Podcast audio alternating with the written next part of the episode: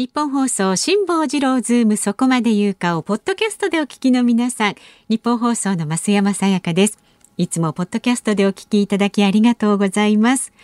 えー、皆さんご存知の通り辛坊さんは太平洋横断のため現在お休み中です。でも助っ人が豪華なんですよ。立川志らくさんに小倉智昭さんなど、そして日本放送が誇ります三大年齢がわからないアナウンサーの2人、吉田アナウンサーと飯田アナウンサー。まあ濃いですよね、まあ、ちょっと心配もあるかと思います。混ぜるな危険なんていう感じしますけれどもね。三代ってねあと一人誰なんでしょうかね。とかいろいろ考えてしまいますが。まあ日々ねみんなでアイディアを出し合って日替わり助っ人の曜日に合わせた企画。そして専門家の方をお招きして全員で辛坊治郎ズームの屋号を守っていきます。ポッドキャストをお聞きの皆さん、私たちと一緒に辛坊さんの帰りを待ちましょう。さあ、それではお待たせいたしました。今日のズームそこまで言うか、始まり始まり。4月13日火曜日、時刻は3時半を回りました。FM93、AM1242、ニッポン放送をラジオでお聞きの皆さん、こんにちは。笠井信輔です。パソコン、スマートフォンを使ってラジコでお聞きの皆さん、そしてポッドキャストでお聞きの皆さん、こんにちは。ニッポン放送の増山さやかです。辛坊治郎ズームそこまで言うか。この番組は太平洋横断にチャレンジする辛坊さんの帰りを待ちながら期間未定で日替わり助っ人パーソナリティが今一番気になる話題を忖度なく語るニュース解説番組です。毎週火曜日週替わりになりますけれども今日はフリーアナウンサーの笠井信介さんです。どうぞよろしくお願いいたします。よろしくお願いします。いや嬉しいですよ。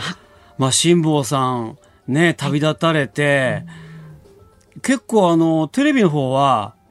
レギュラー降りたんですよね。そうなんです、そうなんです。で、これ優しいね、ここね。ここはね、戻って、なんせあの、始まったばんがり、ばっかりな番組なんで、1年経ってないんで。そうなんだ。戻ってらっしゃいという。まあ、だからさ、辛坊さんってそういうとこありますよね。あのー、ちょっとつ盲信というか、まあ、コメントもそうだしさ、はい、僕なんか同じ同業者として、ちょっとなんていうか、感心しちゃうこと多いんだもん。あそうですか。うん、すごいなと思って。まあでもあの、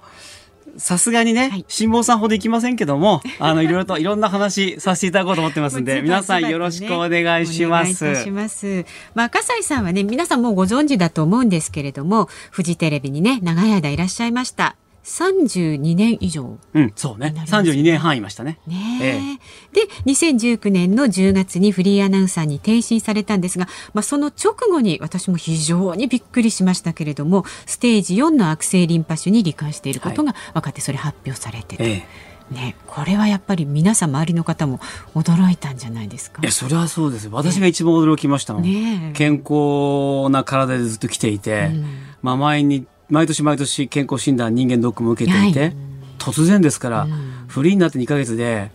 これからっ時ですよ、ね、これからっていう時にがんになってしまったという。ですよね、これからって時にヨットに出るのとはわけ違うんですよ。本当ですよね。本当です。まあ戦いというかね挑むものはね。いやあの辛坊さんもね命かけてるのは一緒、うん、それは一緒なんだけど、はい、自ら飛び込んでいくチャレンジと、うん、我々まあがん患者はこうなんか予期せぬ悪事が降りかかってくる感じですから。そうですよね。いや、それを払いのけるのに本当にもう苦労しましたけども、ええ、まあでも、あのー、完全寛解というね、はい、今体の中には全くがんがない状態にしていただいて、うん、本当に今の医学薬の開発にはね感謝しておりますよ。うん、なんかですからこうテレビでねこうご出演されてる時の元気な笠井さんを見て、まあ闘病生活の間、いろいろブログとかも拝見したりしてましたけど、はい、こうやって目の前でまた元気なお姿を拝見すると、ええ、そんなにね大変な病気でこう伏せてらっしゃったっていうのが、もうピンとこないぐらい今日元気に見えますね。いやあのー、そうですよ。うん、だ結局あのー、自分でもびっくりするぐらいですよ。あのー、確かにあのー、がんって聞くとね、はい、みんな死に直面する。実際私もそうでしたけれどもやっぱ帰ってこれるんですよ。うんうん、でこうやって復活できる復帰できる、はい、病気に今どんどんやっぱりなってるっていう、うん、まあある種生き証人として、ええ、あのー、一つの実例として皆さんに見ていただければいいかなってこともね、あのー、思うようになりましたよ。そうですか、えー、まあ、そういった話もね、今日はあの番組の終わりまで随所にこうね、うん、織り交ぜて教えていただきたいと思っていますので、よろしくお願いします。よろしくお願いします。でその席ね先週あの小倉さんが小倉智明さんが座ってた席なんですが寝てましたね。座った感じいや全然あの だからどうだってことはないですよ。でも、えー、まあ小倉さんなんか楽しそうだったね。そうですね。なんか、やっぱりね、うん、ラジオだと喋りやすいんですよ。もともとホームグラウンドがラジオですし、えー、テレビはね、うん、いろんなやっぱり制約がありました。そうですか。ですから、あの、思いっきり喋って、はい、怒られたりとか、いろんなことがあって、でも、小栗さん、ああ見えて、配慮な人なんで、うんはい、やっぱりいろいろとこう、上の方から言われると、うん、ん、じゃあちょっと、調整しましょうかなんてこともあったりとか、えー、あるいは、敢然と立ち向かって、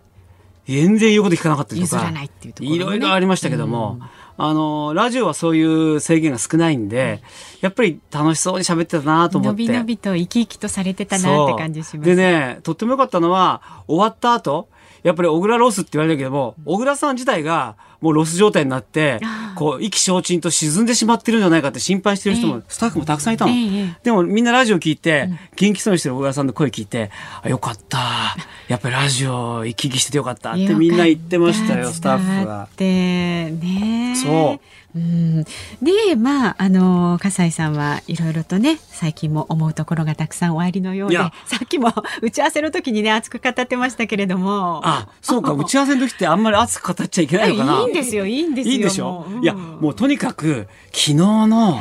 松山英樹選手のやっぱりマスターズの優勝、はい、あれにね、度肝を抜かれたっていうのは、やっぱりあのー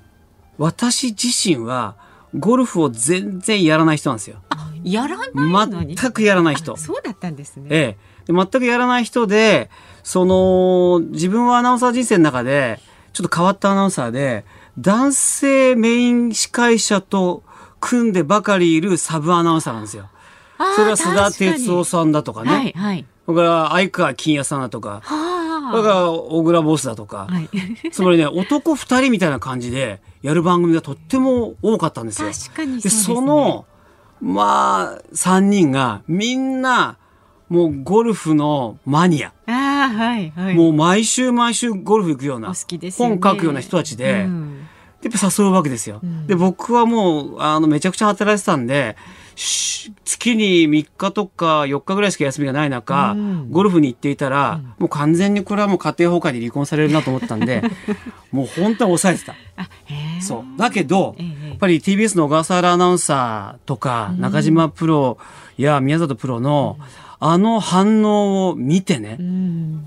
これはやっぱりただ事じゃないんだと。単に日本人として初めてメジャーで優勝をしましたという、その一言が、そのどれだけ重いのかっていうのが、言葉だと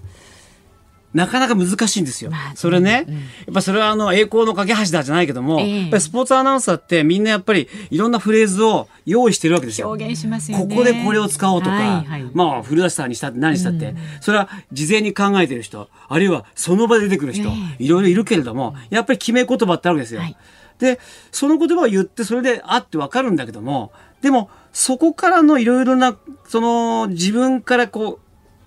自然と出てくる言葉だとかっていうものが、やっぱり本当に伝わってくる言葉だと思うんですよ。はい、用意されている言葉以上に。えしたら小倉さん、僕ね、小倉さんじゃないや。小笠原さん。はい、小笠原さん、ね、あの僕、目覚まし8見てたんですよ。で目覚まし8見てて、うん、当然フジテレビ出身だから、うん、したらスー速報スーパーがビビって入ったわけ。はいその瞬間 TBS に変えたわけ。いや、そりゃそうですよね。申し訳ないです申し訳ないけど、はいはい、変えて、うん、で、見てたら、松山選手がとにかくウィディングロードのように、うん、そのコースを歩いて、まあ、あの、戻ってるところを延々とカメラが追っていて、で、誰も喋ってないんですよ。シーンとね。そう。で、あれ？中継もやってないのかなと思って。延々と、なんか、なんていうのかな、BS 放送みたいな。うん、で、あ、これどうしたの？と思って、うん、そしたら、小笠原さんが、ポツポツまた喋り始めて、で、10年、10年経って。はい、うんうん、それまたさ、何度も同じこと言ってるわけですよ。でこれでさ、声聞いてて分かったのが、あ、もうこれ、泣いてるのを、なんとかこらえて、はい、なんとか絞り出そうとしてるんだと。うん。言葉が生まれてこないんだと思って、で中島プロに振ったら、はいもう泣いてるし、宮里プロもちゃんと喋れないしって、そのスタジオのあり方に、これはすごいと思ったんですよ。はい、いや、こんなすごいことが起きてしまったのってのは、しかもさ、後で分かったのは、はい、オフチューブですよ。つまりは、現場に行ってない、はいはい、コロナがあるから、はい、TBS のスタジオで映像を見ながら中継当ててるっていう、ねはい、スポーツアナウンサーとしては一つランクの高いことやってるわけですよ、うんはい、現場に行ってればもう生の空気で何でもできるんだけども、ね、オフチューブってすごい難しいわけで、その3人がめちゃめちゃ泣いてるってどれだけのことかっていう、それはもう視聴者の皆さんもやっぱり捉えたみたいで、そういうこうやっぱりアナウンサーって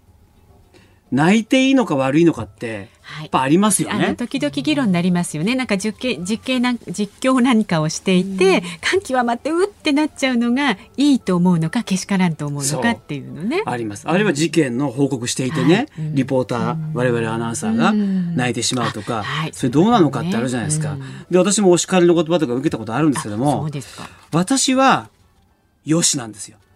もう泣きたい時は泣きなさい。うんうん私も泣きたい時は泣いてきて、ちょっと、あの、泣き虫アナとして 有名なんですけども、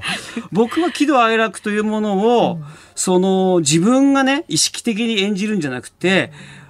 こう、心の底から溢れるものならば、それは泣いていいんじゃないかと思っていて、だから若い特にね、やっぱりアナウンサーっていうのは1年目2年目っていうのは、やっぱり正しく、正しいイントネーションで使えないようにとかって、そういうことをすごい意識して やるので、やっぱりその一つ上の段階として、もっと気持ちを込めていいんだよと。怒ってるんだったら怒ってる感情を出していいんだよってことをね、ずっと若い人には言い続けて、そう、喜怒哀楽ってものを、あの、自分の中のものを大切にしようよってことはね、よくやっぱり言ってきましたよね。なんかダイレクトにやっぱり伝わりやすいですよね。そのね、画面の向こうとか、このラジオの向こう側にいる人人に対してもね。でもやっぱり一般的な視聴者の皆さんは、うん、アナウンサーはやはりある程度しっかりとしていてほしいという気持ちあるようで、やっぱり NHK のアナウンサーは比較的やっぱりしっかりしてる。だから池江さんがね、勝った時に、はい、やっぱり最初のバタフライで、うん、あの時のアナウンサーは本当に冷静だった。うんで僕ねすごいなと思っちゃった。ああでも確かに逆にそういうふうに淡々とこう伝えられるとそれが打ってくる場合もありますね。ね確かにこの人はある意味プロだなと思って。やっぱ NHK って一つやっぱり別の文化があるなと思ったわけ。あうん、やっぱりサッカーでも何でもさ、はい、ゴールとか日テレのアナウンサーが叫ぶじゃない、うん、でそういう文化があるんだよね。各局各局、うちもそうだけどもさ、そう、ね、そうでしょ、うん、だからやっぱりそういうのはあるなと思って。僕は池江さんの中継なんかやったら、もうずっとわーわー泣きながら「すごいすごいすごいすごいすごいすごい」しか言わないだろうなと。思うわけ、まあ同じガンサバイバーとしてはさ特に感情こもっちゃうから、だからそういうところはあって何をもってしてプロフェッショナルというのかってのはすごい難しいなと。思うんですよ。これまだ喋ってもいいの？えー、っとそうですね。まあそろそろっていう感じあそうですか。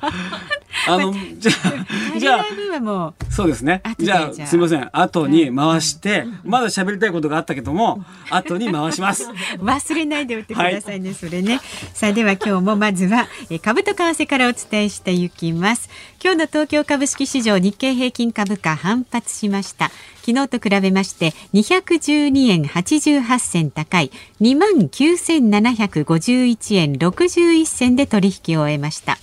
世界経済の回復を背景とした企業業績の改善への期待感から買いが進み韓国や香港などアジアの株式相場も堅調に推移したことから値上がりしました。で為替相場現在1ドル109円65銭付近で取引されています。昨日のこの時間と比べますとほぼ変わらずといった状態です。さあ、ズームそこまで言うか。この後は昨日の夕方から今日この時間までのニュースを振り返るズームフラッシュ。で、4時台には映画監督の橋本はじめさんお招きします。コロナ禍の映画界と現状と未来はというお話です、うん。で5時台には、えー、笠井さんにねがん治療医療現場で感じたこれからの課題はということをお話しいただきます。で5時台にはこれ毎日お送りしてるんですが生存確認テレフォン5時の辛坊です。ということで辛坊さんに生電話衛星電話でねつないで今どこにいるんですか？みたいなことをお話ししていきます。今日もラジオの前のあなたからのご意見お待ちしております。メールは zoom zoom アットマーク一二四二ドットコム。ツイッターでもつぶやいてください。ハッシュタグ漢字で辛坊治郎、カタカナでズーム、ハッシュタグ辛坊治郎ズームでつぶやいてください。お待ちしています。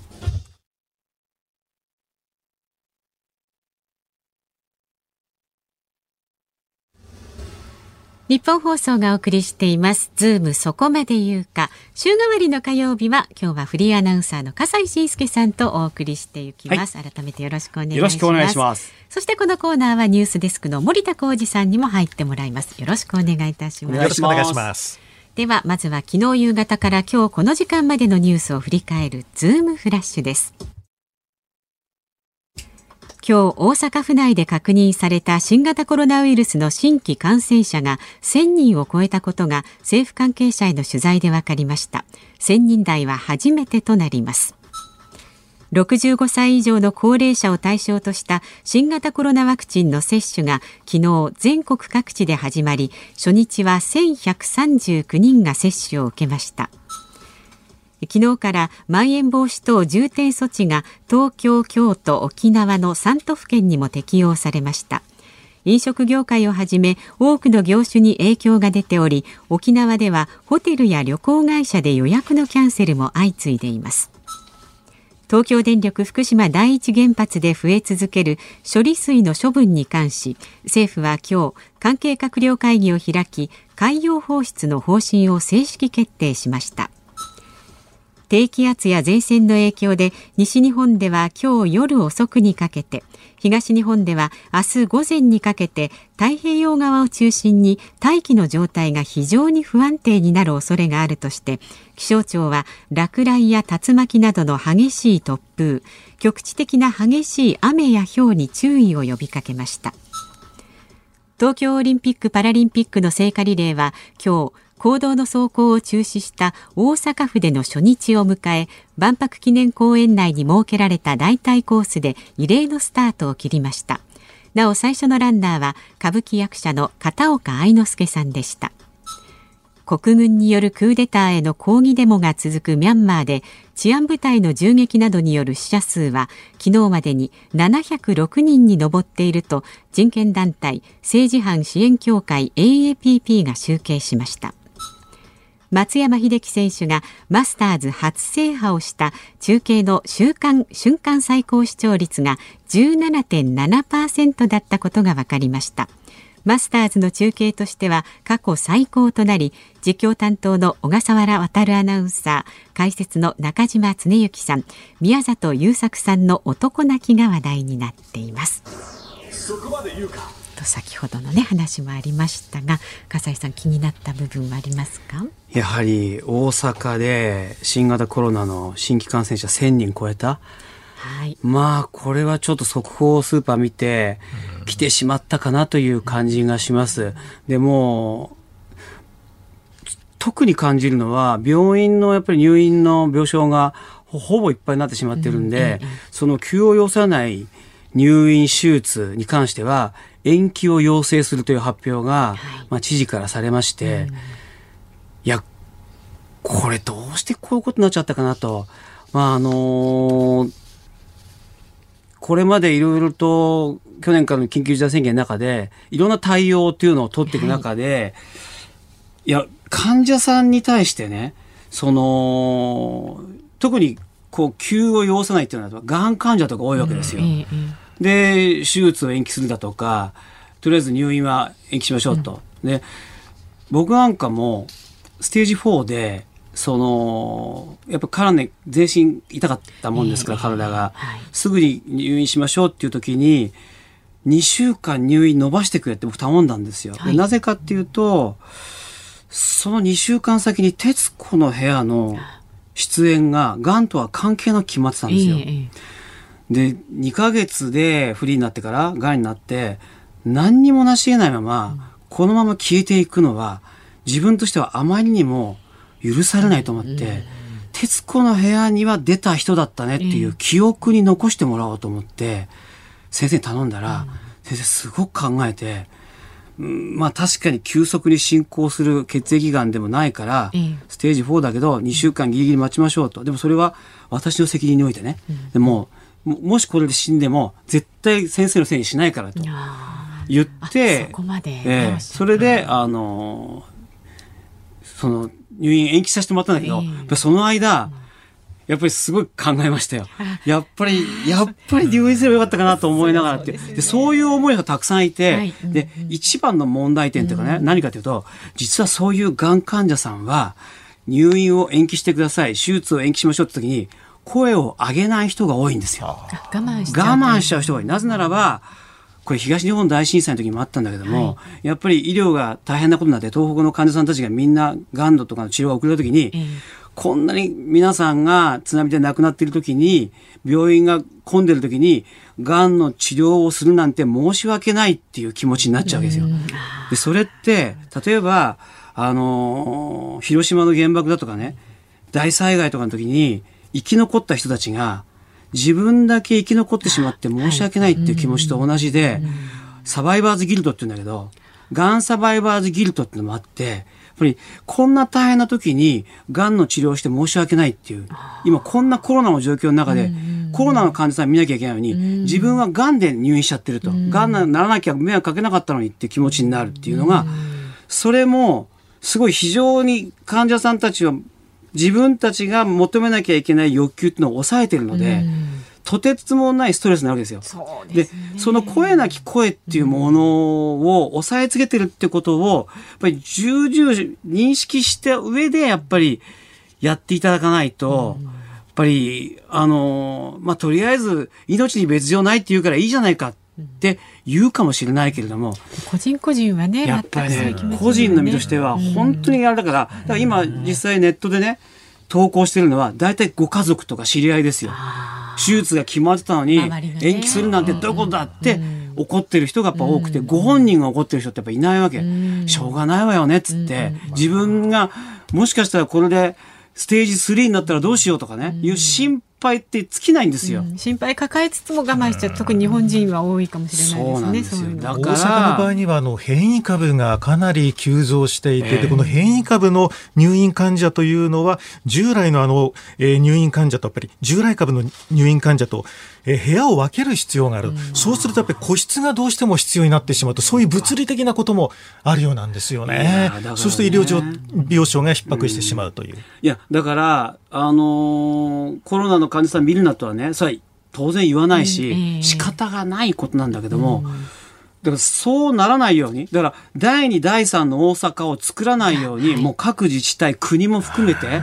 本当に考えないと、いけないんじゃないかなとやっぱ思いますよ。ええ。ー、あとは、はい、東京オリンピックの聖火リレー、あのー、まさに大阪でね、えー、行動は走らないで今日も中継やってましたけど、はい、公園内でね。公園内でね、はい、コースを走ってまあ確かにこれも仕方がない、うん、あのある意味正正しい判断かと思いますけれども、はい。うん、ただねあの昨日だっけ？NHK であの沿道でね、えー、反対派の人たちが声を上げたんだけれども、その30秒間は音が切られたと。あのネットでのね生配信であの N オリンピックに反対などという声の部分の音声がね30秒途絶えてしまったと。これはね、僕はいかがなものかなと実は思ってます。あの、確かに、はい、あの、オリンピックって、あのみんなで、あの、盛り上げていきたいって気持ちは僕もありますし、池江さんが決まったことによって、なおさらオリンピックって開催させてあげたいし、なおさらいろんなことを思った。そのためには個人個人がもっといろいろと我慢をして、オリンピック開催できるように状況を作りたいって思うんだけども、はい一方で、やっぱりこれだけ疫病が広がる中、世の中を守っていきたいって気持ちの人もやっぱりいるわけですよ。うん、でね、民放だったら、スポンサーの意向っていうのがやっぱり入るわけですよ。はい、これはね、我々は、あの、民放はお金をもらってるわけではないから、うん、皆さんから受信料をもらってるわけではないから、やっぱりスポンサーの意向っていうのはある程度、ね、やっぱりあの、汲み取らなきゃいけない。はい、これはもう民放の宿命ですよ。はい、でも NHK は、じゃあ、誰の意向を組んでるんですかって話になるわけ。で、そこは、ジャーナリスティックに考えたら、いろんな人たちの声があるっていうのが一つの記録になるんで、やっぱり音は下げない方が良かったんじゃないかなと私は個人的には思ってます。以上、ズームフラッシュでした。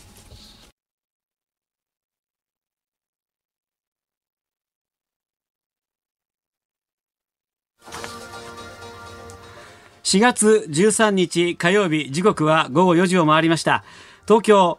有楽町日本放送第三スタジオから笠井信介と日本放送の増山さやかでお送りしています。ズームそこまで言うか。辛坊さんが太平洋横断にチャレンジしている間期間未定で毎週火曜日は週替わり。今日はフリーアナウンサーの笠井信介さんとお送りしています。よろしくお願いします。よろしくお願いいたします。まあ30分ほど経過いたしましたけれどもラジオをなんかすごいこう聞いてくださってよくメールなんかも送ってるって聞いたんですけど、ね、入院している時にね、はい、はいもう4か月半も入院してましたんで、はい、ただテレビを見るのも辛いような時期っていうのが抗がん剤治療にはあるんですよ。ですからやっぱりラジオは友でして、しかも、やっぱりね、今、非常にリクエストしやすいじゃないですか。スマホとかそういうのがね。簡単にできるんで、うん、もうあとはね、自分の名前読まれるのかどうか。で、ちょっとは知れてるから、これ読まれるのかなと思ったりすると、はい、全然読まれないんですよ。もうそれはね、やっぱ普通のリスナーの方と公平に平等に選んでますね。まあでもなんかね、嬉しくなりました。ね、そうやってあの、ラジオを聞いてリクエストまでそのアクションを起こしてくれるっていうのってね。いや、でもそれはね、してる患者さんも結構いると思いますよ。すね、だってラジオは友だし、名前呼ばれるとね、が、んがね、かなり消えた感じになるの。本当だよ、それ。本当ですか、うん、ちょっとなんか気持ちを込めて頑張って放送していきましょう、はい、さあ今日ね5時台には辛坊さんの衛星電話に生電話をかける企画生存確認テレフォン。5時の辛坊ですもお送りいたします。えーとですねさっきはねえー、静岡県の浜松市の沖合およそ30キロ付近にいるということで、まあ、今のところ順調な感じですので、うん、今日もねつながるのではないかと思います。はいさあそしてここで番組からのお知らせがございます。来週4月19日からのズームそこまで言うかはコロナにワクチン米中そして辛坊治郎の行方までどこまで進むかと題してスペシャル企画をお送りします。19日月曜日は助っ人パーソナリティ立川志らくさん。4時台のゲストは元厚労省医系技官の木村盛夫さんです。20日火曜日助っ人パーソナリティは増田岡田の増田秀彦さん登場です。4時台のゲストが評論家の関平さんです。21日水曜日助っ人パーソナリティ日本放送の吉田久典アナウンサー。スペシャルゲストが元大阪市長の橋本徹さんが番組のオープニングからエンディングまでフル参戦いたします。ですから5時台にね辛坊さん電話つなぎますのでつながれば辛坊 VS 橋本徹といったねまた戦いが聞けるかもしれませんのでぜひお聞きになってください。で22日木曜日助っ人パーソナリティ日本放送の飯田浩二アナウンサーです。4時台のゲストは国際政治学者の三浦瑠麗さんお招きします。さあ日本放送辛坊治郎ズームそこまで言うか今日は笠井信介さんとお送りしています。この後はコロナ禍の映画界現状と未来はということで映画監督の橋本はじめさんスタジオに生登場です。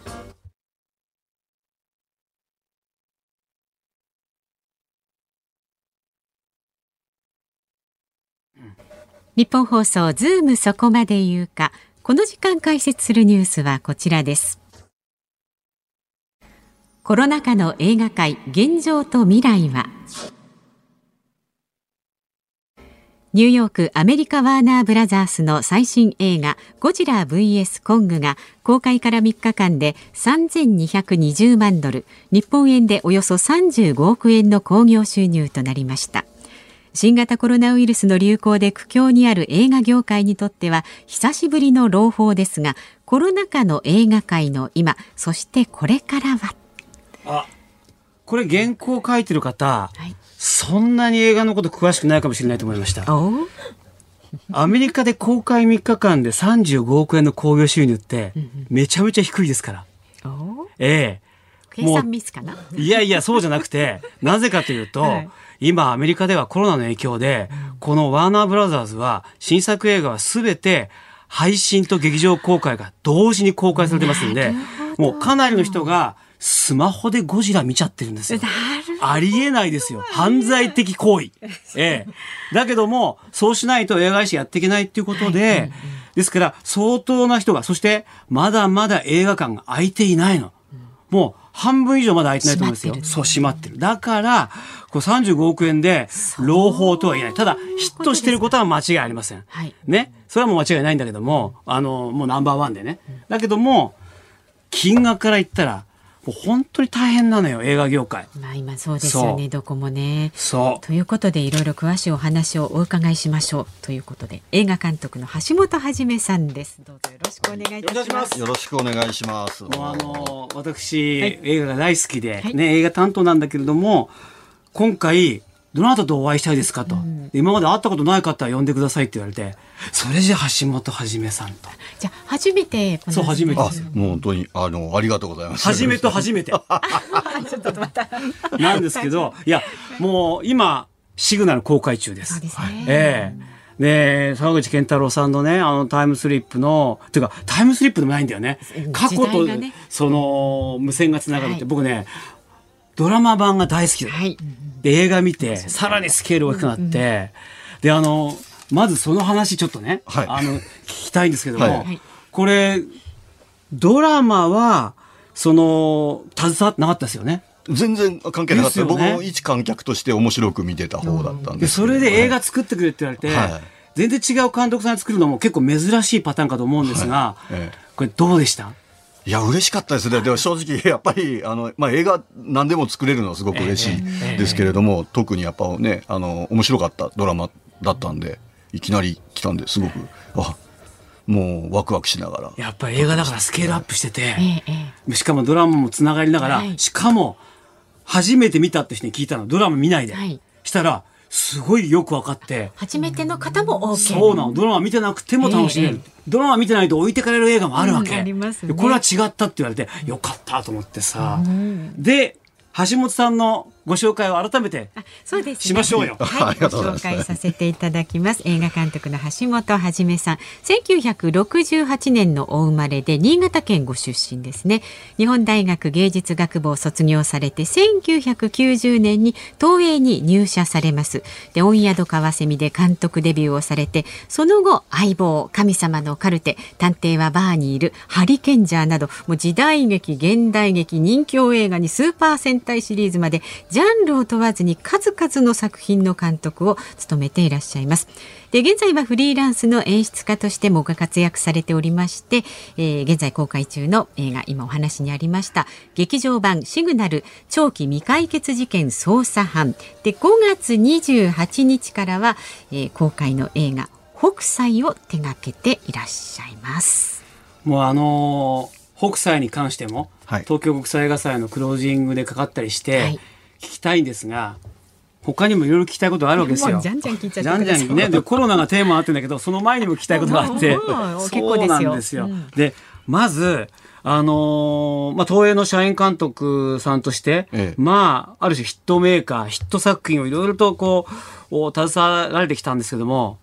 今、社員監督ってもうほとんどいないですよね。そうですね。あの、僕が最後ぐらいなんですけど。ですよね。だからその僕も今もう辞めちゃった。そう。で、あの、松竹の本木さん、はいはい、本木さんも、もう社員監督で釣り橋谷石とかね、すごい有名だったけども、辞めちゃってフリーになったから。だからもう、昔から各映画会社に監督さんがいて、あの、それこそ、小津安二郎さんか何から、みんなね、成瀬みきおさんから、会社の東宝だとか東映だとか松竹だとか、会社の監督さんとしてお給料をもらいながら映画を撮り続けてたとか、はい、その文化はもうなくなってきましたよね。そうですね。えー、あの、確かに。えー、やっぱ、まあ、その、常時置いておくことの意味もすごくあると思うんですけれども、うんうん、まあ逆にあの僕なんかはもう辞めてからはあのあちこちいろんなところでこう取れるっていう楽しさも、まああの、はいはいはい、ありますけれども。社員監督としての、はい。面白さと大変さってどこなんですか？いや、あの、面白さっていうのはやっぱり、あの、いろんな仕事が、うん、まあ、あの、いろんな作品が、あの、これやってくれ、あれやってくれっていうのが、どんどんどんどんなんか次から次へと来てたっていうのは。忙しい感じ。ありました。ええあったし、あと、まあ、なんつうんでしょうね。あの、こう、自分が考えてやるっていうよりは、周りが考えてきたものに乗っかっていくみたいなことが多かったので、あの、そこのところの楽しさ、自分の発想にない部分の楽しさみたいなものも多かったですね。大変なとこはなんか無理やりやりたくもない仕事をやったみたいな。やりたくない仕事は生涯一度もないんですけれど。それは素晴らしい。ですんで、それはなかったんですけれども、ええ、やっぱりあの、まあ、あの、社員であるがゆえに、あれ、これやりたかったんだけどなっていうのが、やっぱ、あ、スケジュールが合わなかったりした時に、はいはいはい、このなんか人がやったりして。え、あの、機械的にこう、ダメだってなっちゃう時とか、やっぱり、うーんと思ったりもしましたけど。でもそこから、じゃあ飛び出してフリーになろうという時に、やっぱり考えると思うんですよ。私も考えましたけども、声がかからなければ何も作れない。だけども、東映にいれば、とりあえず何かしらの仕事あるし、仕事がなくなっても給料はもらえるという。でそこはどうだったんですか？いや、でも、これは、あの、当時の、あの、まあ、先先輩亡くなられました、あの、岡田祐介さんが、えー、もうやめてしまえと。ある日呼ばれて言われたんですね。岡田さんっぽい。岡田さんすごいなと思ったんですけど、うん、もうこうやって、その、餌もらいながらやってるって言い方悪いんですけど、うん、そういう、こあの、もんじゃダメだと。クリエイターとしてはっていう。どんどんどんどん自分でやりたいものを切り開いていくのが、真のクリエイターであると。いやなことを言われて。そんな風にさ、言われてみたいよね。お前もうもうやめた方がいいよ、もう世の中飛び出していけよなんて。肩をね。でも、それって肩叩きじゃないんですよね。では、そう信じたいですね。いや、でもその後も困ったことがあったらいつでも来いというふうなことも言われて、実際あの、まあそれで実際ね、そう。あの、高校へかけていただいたこともあるので。相棒とかも作ってましたもんね。はいはい、で、あそうですか。で、やっぱり、そのフリーになると、こう、自分の好きなこととかやりたいことができるっていうこともやっぱあるわけですか？そうですね。ただ、やっぱり、その、あの、何でもこう自分が思い通りのことができるようになってるわけではないので、やっぱり、その、こういうのやりたいですって声上げてから組み立てていくまでの時間のかかる面とかっていうのは、やっぱりちょっと大変になってきたなっていう感じがありますね。え、でもそもそも、どうやって映画監督を目指したというか、なったというか。あの、そうですね、高校生ぐらいの時に、文化祭で、あの、映画を私も撮った。私もね、45分の学園も撮ったの。友情列車っていう。だなんていう映画撮ったんですか？僕の場合は、タイトルは、あの、あれなんですよ、必殺シリーズのパロディだったんですね、当時あったの。必殺。東映じゃないですか。いや、あれは松竹です。あ、松竹か、松竹。で、それだったんですけれども、それをだからその、やっぱりやった時に、いや、作るの楽しいって、もう圧倒的に。え、まだ8ミリの時代もうビデオの時代？いや、ビデオになってましたね。ただ、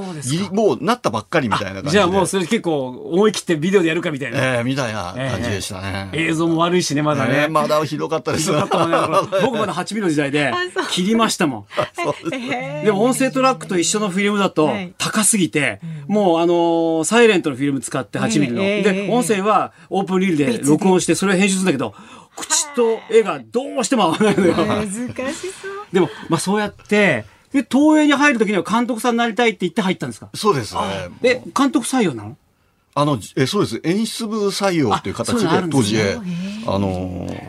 採用されて、で、京都撮影所、東映の京都撮影所に渦政にあります。あちらに配属になりまして。そうですか。まあ、それで、まあ、あの今コロナ禍でのね、映画作りということで、まず一番言えることは何か。新作の北斎は、1年前に公開されるはずだったんですよ。1年間、まあ、寝かせておいてるわけですよ。はい、ワインだったらね、うん、いい感じになりますけど。で、監督、この1年間どんな思いでいました？いや、まあ、そうですね。多くの人に見ていただきたいっていう思いはみんな変わらないと思うんですが、携わった人間は。だからそれが、やっぱり1年伸ばすことで、じゃあその多くの人に劇場で映画を見ていただけるっていう状況になるかどうかっていうとこだったと思うので、まあ、あのね、早く見ていただきたいはあるんですけれど、やっぱり一人でも多くの人に、あの、劇場で見ていただきたいっていうところで、あの、まあ、伸びたのも致し方なしというところではあるんですけれども。北斎は見応えたっぷりでしたよ。ありがとうございます。若い時から年老い時まで、まあ、3時代に分けて描かれてて、はい、その青年期と、まあ、中年期の壮年期を柳楽優弥さんが。で、年老いた葛飾北斎を、はい、田中美さん。が演じてんだけども、ちょっとね、もう見てて思うのは、この映画は、眼力映画だなと。眼力目です目なの目力？すごいの。あのね、あの、同じ眼力でもさ、半沢直樹は顔の力なわけ。眼力。もうね、なんだけど、こっちはね、本当にね、視線、あの、絵師だから、その物事を見るということに関することが、一つのテーマになってるように感じるように見てて、強烈に視線の強さと、その捉え方で、もうね、目がね、こっちがこうなんつうか、掴まれちゃうような。すごかったですよね、芝居合戦。の。まな、眼差しで、あの、世界共通なので、うん、言葉は字幕出さないと分かんなかったりっていうのがあるんですけど、眼差しとかはもうね、仕草眼差しっていうのは世界で共通、特に眼差しって、どんな映画でもこの目で、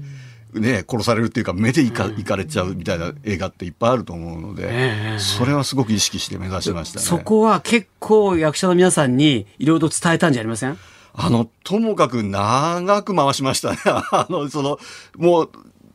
もっともっとっていうこっちも、あの、カットかけずにもうどんどんどんどん、あ、そう。長くやってもらって大丈夫です。その中で一番すごいところをいただきたいいや、なんか、目がもうね、充血してる感じなんですよ。血走ってる。だから、そう、俳優さんってなかなか瞬きしないってね、よく聞くんだけれども、それでずっと念を込めてやってるから、なんか、目に血管が出てんじゃないかなってぐらい、すごいね、みんな念がこもってて、すごいんですよ。眼差しのその、こう、なんていうんですか、演出をされるわけですか、こういう形で見てほしいみたいな。もう、あの、なんて僕はあんまり細かいことを、その、俳優さん本人にちょっと伝えるというよりは、ともかくそこに生きれるような環境を、ここでいますっていう、ここで生きてますっていう環境を作っていって、その中で自由にやっていただいて、それをどれだけうまくこうこっちで切り取れるか、いただけるかっていうとこかなと思ってやってるんですけれども、だから無理なことをさせたくないというのは非常に大事にしたいと思って今回新しいのと思ったのは、いわゆる北斎のお芝居とかね、ドラマとかいろいろやっぱりあって、僕もよく見たりするんだけれども、その北斎とか当時の浮世絵の絵師たちを、あのー写楽とかさ、はい、育てた、蔦屋の、あの、親父さんがいて、それがあの、安倍博さんがやってんだけど、その蔦屋の親父が結構ね、クローズアップされてて、どんな風にして絵師たちを育てていったかっていうのが描かれてそこがね、とっても面白かったです。ありがとうございますね。えー、あそこはやっぱりパパトロンっていうか、まあ、うん、で、まあ僕としては、その江戸時代のサロンっていうか、芸術家たちが集って、なんかお互いが切磋琢磨してこう、あいつの絵なんてさ、こいつの絵は良かったとか悪かったとか、うん。なんて言ってるような様をもね、描いてって、なんかみんな一人じゃなかったっていうふうにはしたいなとだから歌丸だっけ、ええ、あのー、と、その、あえっと、北斎が出会うシーンだとか、うん、そういう写楽とかが、またこうどんなふうにしてそれぞれを見てたかとか、そういうのがね、よくわかるんですよ。うん、だからすごい面白かったんですけれども、まあ、まあ、そもそもさ、探偵がバーにいるとか僕大好きで、はいはい、そう。これはすごいと思って、見た瞬間に、もう大泉洋さんに LINE して、これ続編作るべきですなんてさ、送ったぐらい面白かったんだけどさ。で、今回この北斎の撮影っていうのは、コロナとは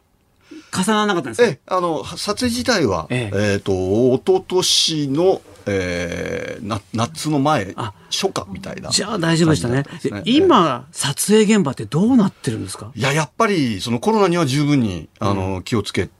行ってる状態ですね。だから俳優さんも、あの本番ギリギリまでマスクとフェイスシールドしてるみたいな感じですね。リハーサルとかは？いや、もうフェイスシールドやってるわけですよ。そうするとですね、やっぱり表情が見えづらかったりして、なかなかこう、こっちももどかしい部分はそうですよ。だって口がさ、口角上がってんのか下がってんのかでさ、全然違うもんね、えー、そうなんですね。だからセリフ合わせには全然差し支えはないんですけれど、やっぱりお互いの感情を掴んで、こうやり取りするっていう場面の撮影は結構、ちょっと今しんどい感じにはなってますけどね。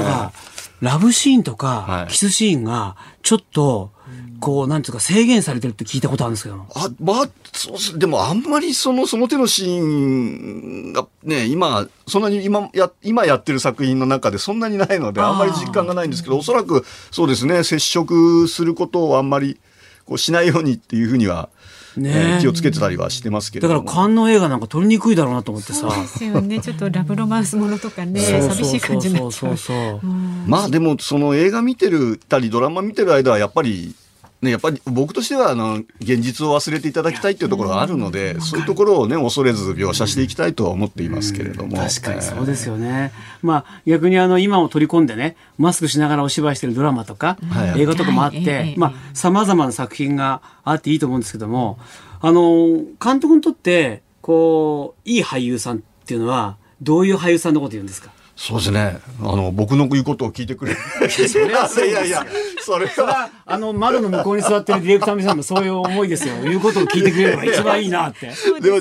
それは冗談としましても、やっぱり、あの、例えば、こうしてほしいとか、こういうことできますかって時に、ちゃんと答えられる人っていうのはすごく僕は、あの、あ、いい、いい俳優さんだなと思いますね。あの、そのつまり、あの、僕のわがままではなくて、例えば、あの、ここまで来るのに5歩で来てくださいって時に、ちゃんと5歩で行ける人っていうのは、あの、すごくコント、自分で体をコントロールできる俳優さんっていうのはすごく、僕は素晴らしいなと思いますね。あの、よくね、こだわりの強い俳優さんで、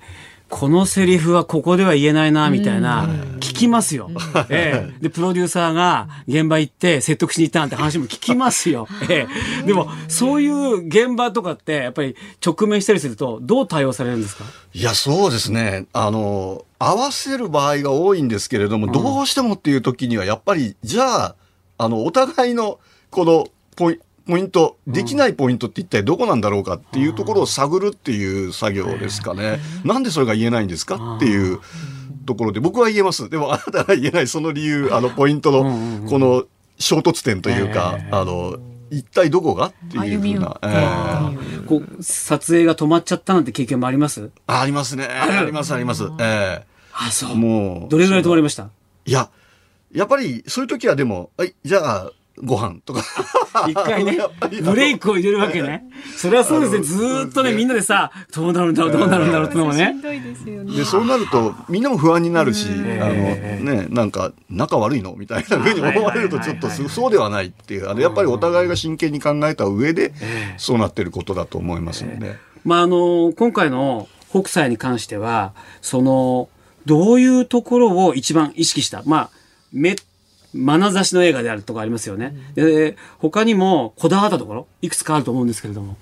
そうですねやっぱり絵絵絵を描くこととか描くっていうこと自体は当然描くとしても、一番はでもやっぱりこのまあ、不屈の男であるっていう、うん、つまり病気になろうが何しようが世の中から干されようが、うん、上から上からっていうかあの女将にね江戸時代の幕府の圧政によって絵を描くなって言われたりしてるにもかかわらず、うん、ちゃんと最後まで、ね、90年という生涯を絵を描くことに捧げたっていう、この不屈の心っていうのは、まあ、あの季節してっていうかコロナで、どんどんどんどんみんないろんなダメージ、打撃を受けてると思うんですけれども、いや、これに対して負けちゃいけないっていう、僕らはっていう、この病気なるもの、感染症なるものって、それを取り巻く状況に負けてなるものかっていう心、そういったものをやることってのはやっぱり普遍のことであるっていうか、あもう本当に季節してなんですけれども、やっぱりその難弁叩きのめされても起き上がれるのが僕たち人間であるっていうメッセージをやっぱり強く訴えたいとは思ってます阿部寛さんがね、浮世絵が摘発されて、めちゃくちゃにお上にされた時に、いやこれでうちは評判になるって。これは恵みの雨なんだっていうわけ。ね、それって今のね、コロナ禍の我々の状況と一緒なのよ。重ねられ、ね、悪いこと起きたって、ここでいいことあるはずだっていうね。でそこはね、学びになりましたしね。励まされましたよ。ええ。それを一番言いたいですね。そうですね。北斎なんですが、5月28日から公開になりますので、ぜひ劇場に足を運んでください。まだまだね、伺いたいこと、笠井さん、たくさんありそうですけれども。もうちょうね。そうなんですよ。お時間なので、今日は映画監督の橋本はじめさんでした。どうもありがとうございました。ありがとうございました。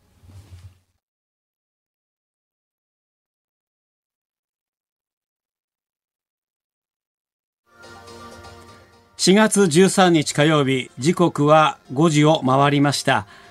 辛坊治郎さんのことが気になって仕方がない 仕方がない笠井信介です。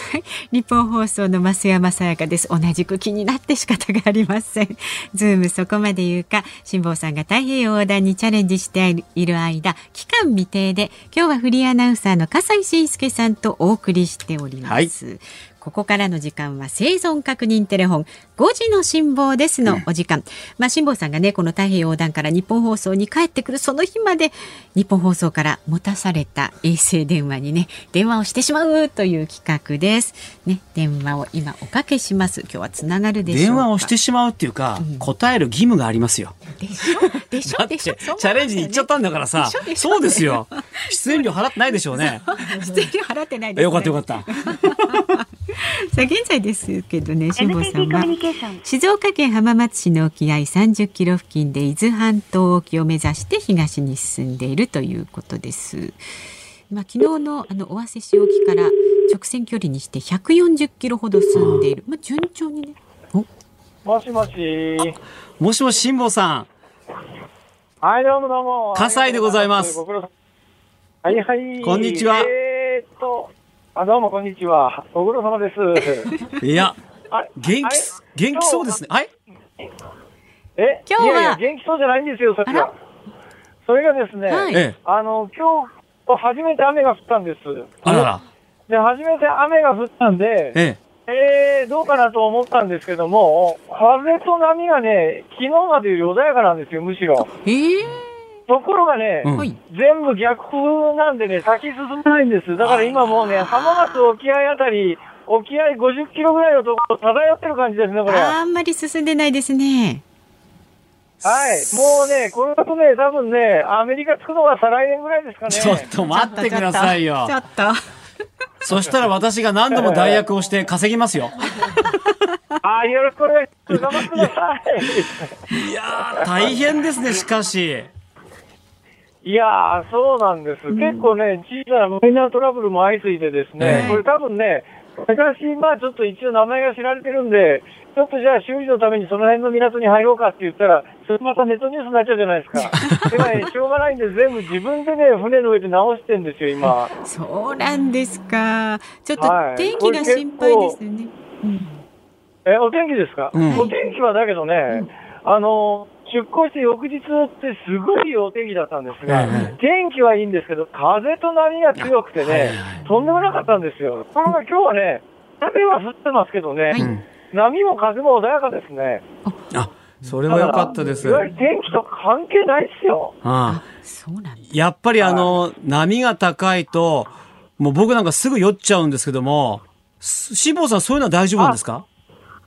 ものすごく酔うんです弱いんです。あ、よ。ほいで、大変だ。当日乗り物用の薬を飲んで、ええ、毎日飲み続けてて、ええ、今日ぐらいから、あ、もしかするとちょっと抜けてきたから、大体乗り物用行ってね、1週間でな慣れるって言われてるんですけども。そうですか。そろそろ、そろそろ慣れてきたかなって感じですね。あ、よかったです、それは。はい、簡単にお天気をお伝えしましょうか、辛坊さん。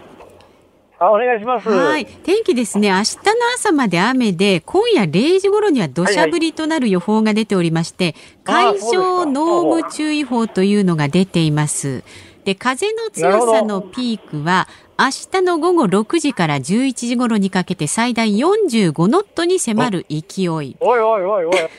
で波の高さは明日の午後6時以降は4メートルを超える見込みということですのでちょっと注意が必要です。辛坊さん了解です。辛坊さん、45ノットってい。うと、風速どれぐらい。ですかえっとね、22メートルから23メートルですね、秒速でい。うと。それって台風並みじゃない。ですか台風並みですね。だ大丈夫なんですか、ね、大丈夫じゃない。でしょ。い。や、だからそう言わない。でくれ。そこまで言うか。浜松、浜松の港入れちゃうから、これもう。い。や、まあそんなんだけど、でもね、あの、僕は志保さん、え、これあの、はいはい、どこにも寄っちゃいけないっていう決まりがあるんですか？ないですよ、別に。ないですよね。いや、だとしたら、とりあえずは、まだ日本近海にいるんだったら避難、一旦避難するっていうのも悪くないんじゃないですか？まあ、それはないではないですね。ね、僕そう思いますよ。はい。そんなね、意地張る必要ないですよ。考えながらやってます。これ、これからだって沖合出たら、太平洋向かったら、どこにも寄るとこなくなっちゃうわけですから。そういう、そういうことなんですそうですよ。今は力ため時ですよ。うんうんですね。ええそう思います。考えます。ね、安全第一で頑張ってください。はい、わかりました。はい。ありがとうございます。また明日もかけちゃいますからね。はいはい。え、元気で元気で元気で行ってくださいね。いってらっしゃい。はい、ありがとうございます。ご苦労様です。はい。あ、でもね、あの、声は、4月11日よりずっと張りがあってよかった。ちょっと心配しました4月11日はもうね、うんうん、終わっちゃうのかなっていうぐらい、やっぱり、ね、落ち込んでたから。そう、最初の方がトラブルが結構起きてね、うん、大変だったってね。それでもまた明日ね、うん、ちょっと大変なことになりそうだから。そうそうまあ、無理もせずね。なんかね、天が味方してほしいね。なんか、本当に。偉い、すごいと思うよ。辛坊さんって。うん。日本放送ズームそこまで言うか。この時間解説するニュースはこちらです。がん治療医療現場で感じたこれからの課題とは？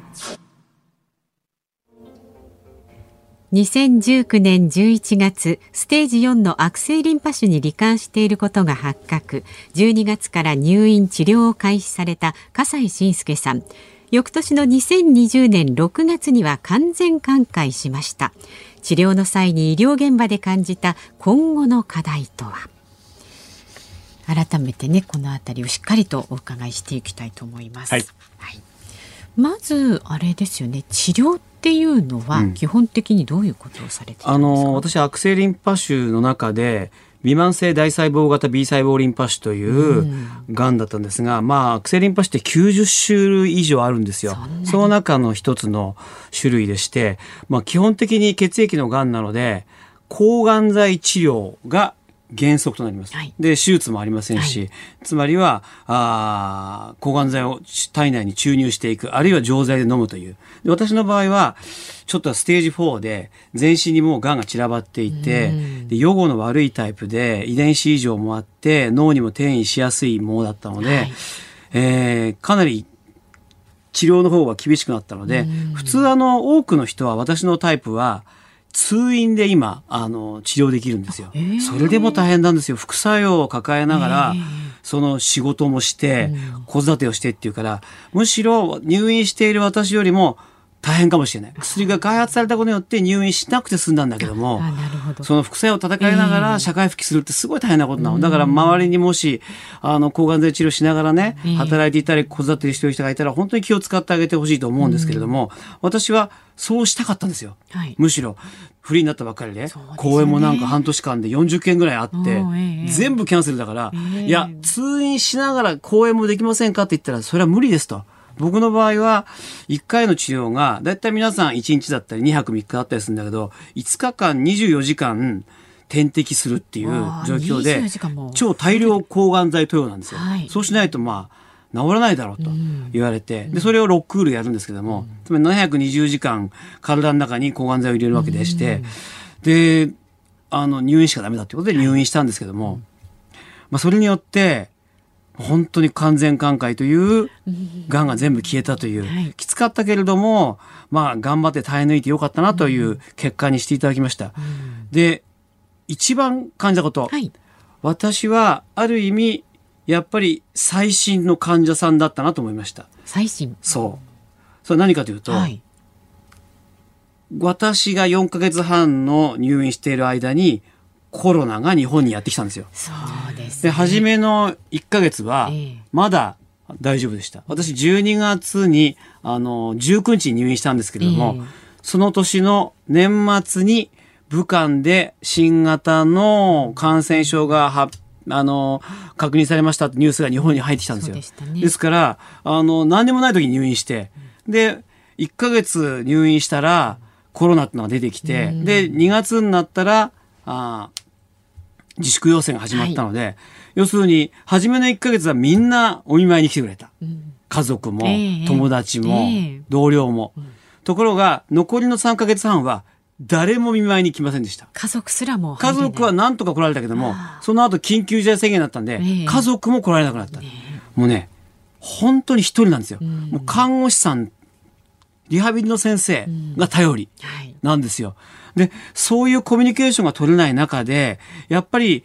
唯一頑張れたのが、やっぱりインターネット環境で、外とつながることができた。ね、LINE、メール、あるいは LINE ビデオだとか、あのスカイプだとかっていうんで、はい、スマホでも映像を見ながらおしゃべりできるっていうのは、えーえーえー、お見舞いを本当にしてくれてるのと等しくて、はい大学時代のクラブの親友がね、うん、あの6人でズームお見舞いしてくれたんですよ。でスマホでみんな訪ねてきてくれて、うん、でみんなでみんな飲んでんだけども僕は飲まないででベッドにこんなりながら、はい、バカな話をしたりして、うん、本当にね救われた。でそういうことをやるときに、はい、ここポイントなんですけども病室でうちの病院は w i f i が使えなかった。使えなかったんですか？それ結構大変。今、うん、病院で Wi-Fi を使っている病院っていうのは、これ8割以上なんですよ。Wi-Fi なんてどこでも通ってるでしょ、はいはい、で、家でも通ってるでしょ、うん、もうルーターつければ。えー、ところが、病院でもやっぱり Wi-Fi8 割の病院で使ってるんだけれども、これもあの総務省の関係団体が調べて、うん、だけれども、それは先生と看護師さんと機械とパソコンをつなぐ用の Wi-Fi で、患者さんは基本的には使えなくて、病室で患者さんが Wi-Fi を使える病院っていうのは27%しかない。そんなちょっとしかないんですか？7割以上の病院では、うん、Wi-Fi は使えないの。あそうです。あのと、ところによってはもう携帯使うの禁止ってなってますよね。あ、そうそうそう。それはもう昔からの、なんかそういうような流れがあって、うんうん、今は、あの、なんつうの？携帯 Wi-Fi 使っても全然問題ないのは、はいうん、国立がんセンターとか、ええ、国立のメイン病院で全室 Wi-Fi 完備なんですよ。そうなんですでもそれも最近なわけ。去年から今年にかけてだから。はい、だからもうそういうような研究も進んでるんだけども、うん、まだまだやっぱり携帯って危ないんじゃないとかいうような一般常識っていうのがお医者さん内でも残ってて、えー、なかなか Wi-Fi の設置が進んでいかない。はい、で、もう私もそれで、これは良くないと思って友達に話したら、いや、そうなのよと。うんもう Wi-Fi 通ってないのやっぱおかしいんじゃないっていうような仲間の人たちが何人もいたんで、8人9人で Wi-Fi に病室をという、あ、違う、病室に Wi-Fi をっていうね、病室に Wi-Fi をっていう運動を始めて、で、あの、ハッシュタグ、病室 Wi-Fi 協議会っていうのを団体作って8人で、で、今活動してるんですよ。で、何が一番僕たちの勢いづけたかっていうと、あの、私たちが活動を始めた直後に、坂本哲司議員が、孤独孤立化担当大臣に任命されたの。はいえー、コロナにおける孤立、孤独が大変問題になっているということで、切り捨てられちゃいけない人たちを救わなきゃっていう担当の大臣ができたわけ。うん。で、まさに今、入院している患者さんたちって、うん、もう Wi-Fi が使えないから、孤立化してるわけですよ。そう。ですよね。でもそのことを訴えたら、はいはい、何人もの人が、いや、そんなあのスマホでギガ使えばいいじゃないかと。で、スマホのギガを自分で契約し直せばいいじゃないかっていう意見の人がいるんですけれども、これも私たち協議会で、もう1000人近い人にアンケート取ったわけ。そしたら、はい。多くの人が我慢してるってことが分かったわけ。つまりギガを使わない。はい、なぜか、自分はただでさえ癌で家族に迷惑をかけている。治療費をかけている。そんな中、ギガを増やしてほしいなんて、わがままは言えないっていうわけ。それで我慢してるっていうわけ。いや、それが今の実態なんですよ。だから私たちは病室に Wi-Fi をつけてほしいというのを、病院に頼んでるのではなくて、国会議員に政策として予算をつけてほしいと言ってる。だって病院は今コロナで経営が苦しいから。でそういう運動を今してるんですよ。それがね、本当に今の医療現場で感じたこと。患者は孤立化してる入院患者は。ぜひ笠井さん、これ活動も進めてください。はい、頑張って、今国会議員の皆さんとかにお願いしてます。